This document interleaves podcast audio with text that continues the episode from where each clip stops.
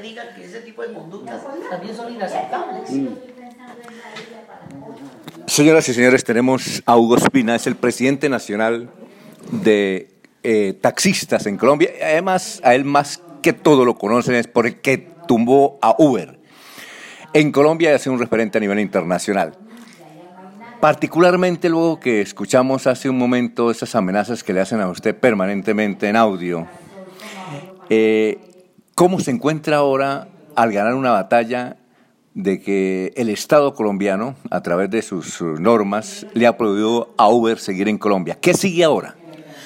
Bueno, recordarle a la opinión pública en general que el tema de Uber, el Estado y los jueces de la República en ningún caso han prohibido la tecnología como se quiere hacer ver en todo el país. Acá lo que está condenando el juez de la República es que vehículos particulares y de servicio especial están prestando servicio público individual de pasajeros.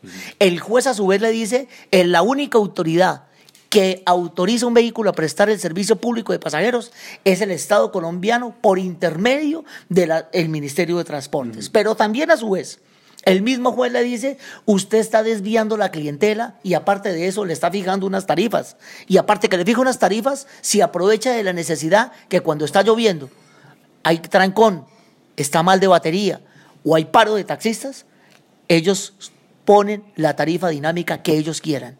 Le quiero recordar y manifestar a toda la ciudadanía en general que la única autoridad que impone tarifas en Colombia es el Estado colombiano por intermedio de los alcaldes municipales, que son los que fijan las tarifas de los servicios públicos. Y el taxi es una industria del servicio público. Yo en mis denuncias le he dicho a varias autoridades diciéndoles, mire ciudadanía en general, el peligro de las plataformas tecnológicas. Y pongo el siguiente ejemplo. ¿Qué tal que Uber le diera por comprar el acueducto de Bucaramanga? Y resulta que cuando usted va a ingresar al baño a las cinco y media o faltando días para las seis, pues como no hay nadie en el edificio bañándose, pues el metro cúbico le vale tanto. Y resulta que cuando se va a quitar el jabón, resulta que todo el edificio se está bañando. Entonces le dicen, qué pena, como hay sobreoferta de consumo de agua, la tarifa dinámica del metro cúbico le vale 20 veces más. Entonces, fíjese que por eso las tarifas de los servicios públicos son reguladas por el Estado colombiano y no por una plataforma tecnológica. Bueno, ¿qué opina usted del proyecto que eh, se está armando en el Congreso de la República? Que a propósito, hay un santanderano, Edwin Ballesteros, para legalizar eso. Hombre, mire, para mí es un proyecto politiquero. Y para mí, estoy completamente seguro, y ojalá no me equivoque, pero en todos los países del mundo, los señores de Uber fletan a congresistas y a funcionarios públicos para que les presenten una ley sastre a favor y al acomodo de la medida de las plataformas tecnológicas. ¿Cree que Edwin Ballester está recibiendo plata? Yo diría, no tengo pruebas, ah, pero estoy completamente seguro que lo mismo que hace Uber en otros países, de fletar a funcionarios públicos y de pagarle a los funcionarios públicos en otros países para que se hagan los pendejos y los pingos, como dijo el alcalde aquí en Bucaramanga un día con la ilegalidad, pues yo estoy completamente seguro que, o si no está fletado, le está haciendo el favorcito a esos eh, directivos de plataformas tecnológicas que no quieren respetar el ordenamiento legal y jurídico. Les quiero manifestar a los bumangueses que en Colombia 24 aplicaciones ya se reglamentaron ante el Ministerio de Transportes y prestan servicio de plataformas tecnológicas acá en Colombia. Usted lo que quiere decir, doctor Hugo Espina, es que si fletaron a congresistas de otros países, pueden fletar a los de acá. Pero por favor, es que, pues es, que eso lo han dicho. Es ¿Qué tal que, le pongan una denuncia por calumnia a usted? Bueno, como yo no, yo simplemente estoy diciéndole a ellos,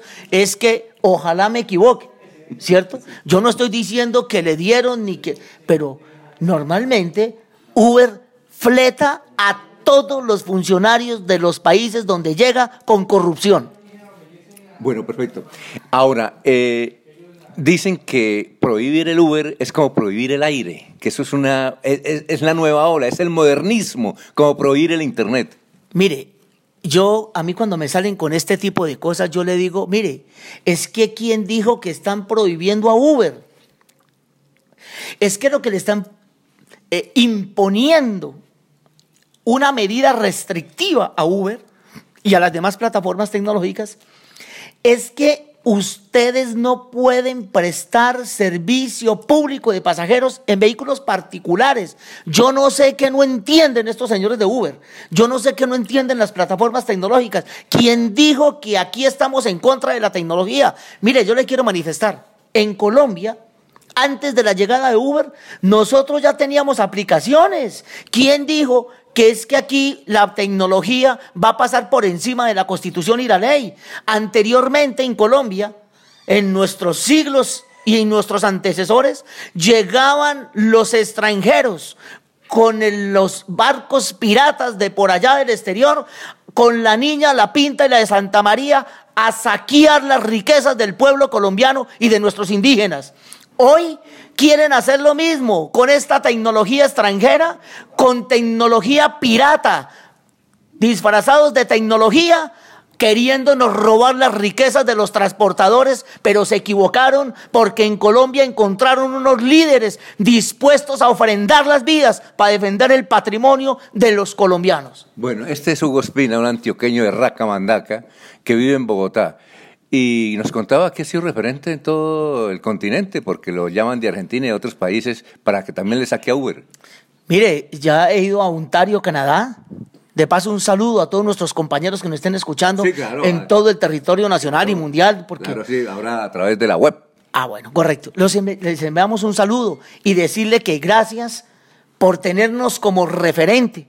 En marzo me voy hacia México y en menos de 15 días estoy en Ecuador y en Perú porque vamos a fortalecer, porque soy miembro activo de la Federación Internacional de Taxistas con sede en Argentina y ya somos 14 sindicatos internacionales que estamos ahí y yo formo parte de la junta directiva de esta organización. Y eso es cierto porque acabo de escuchar un audio del dirigente sindical de los taxistas en Costa Rica, que le decía, véngase para acá. Entonces usted se la pasa como el canciller de los taxistas, ¿no? Hombre, eh, qué buena palabra, Alfonso. Y los taxistas de otros países me dicen que soy él es el embajador. Ah, bueno, es que canciller suena como mejor. Entonces, eh, lo tienen uno como un referente. Pero mire, yo quiero remitirme a la ciudadanía.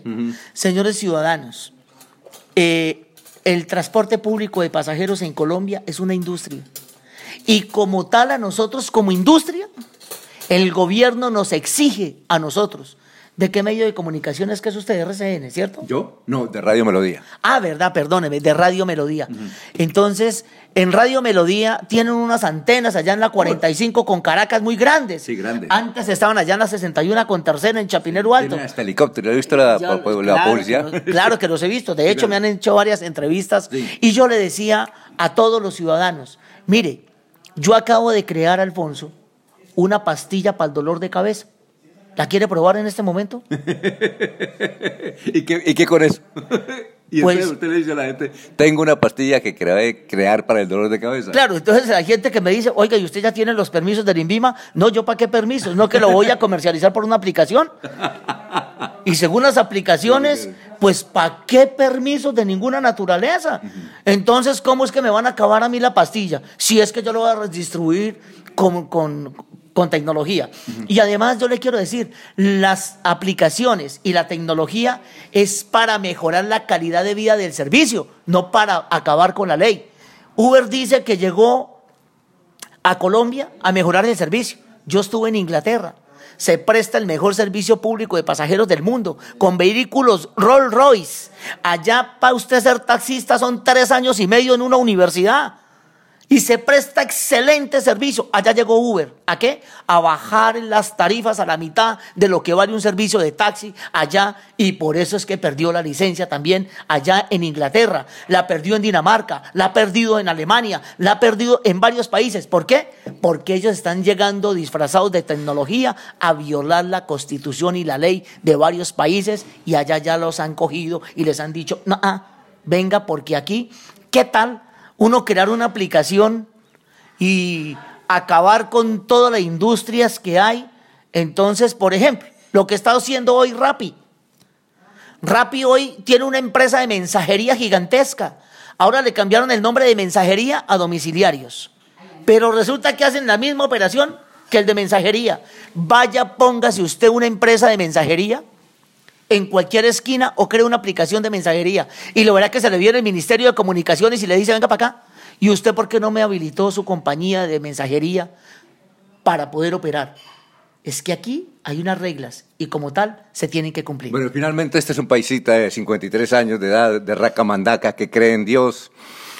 Pero sin embargo, eh, Uber, mm, usted le ha dañado el negocio a Uber que gana millones y millones con esto, sí, seguramente no solamente en Colombia y no en América Latina como eh, eh, los oyentes están notando. tiene mucho escolta, le tiene miedo a la muerte, porque esto no es fácil, usted puede morir en un accidente de tránsito, usted sabe cómo mandan matar a la gente ahora. Mire, yo a lo único que le tengo temor es a la justicia divina, a Dios. Y que le pido mucho a la gente, yo oro mucho por la gente. Le decía yo a Alfonso fuera de micrófono, le decía, Alfonso, yo, por todas las personas que yo conozca, las pongo en oración. A los que me amenazan, los pongo en oración. Y siempre mi Dios me vuelve invisible ante las personas que quieren hacernos daño, porque nosotros estamos pidiendo solamente que se haga justicia. Y Dios hace justicia al darnos la razón frente a los jueces que dijeron es que Uber incumple las leyes del Estado y por eso ordenaron desactivarla de todos los operadores de Internet y de los operadores de telefonía celular. Bueno, este es el perfil del hombre que acabó con Uber, eh, está acabando con Uber después de varios años. Es un eh, colombiano más que está liderando este proceso a nivel internacional. Esta es la información para Radio Melodía.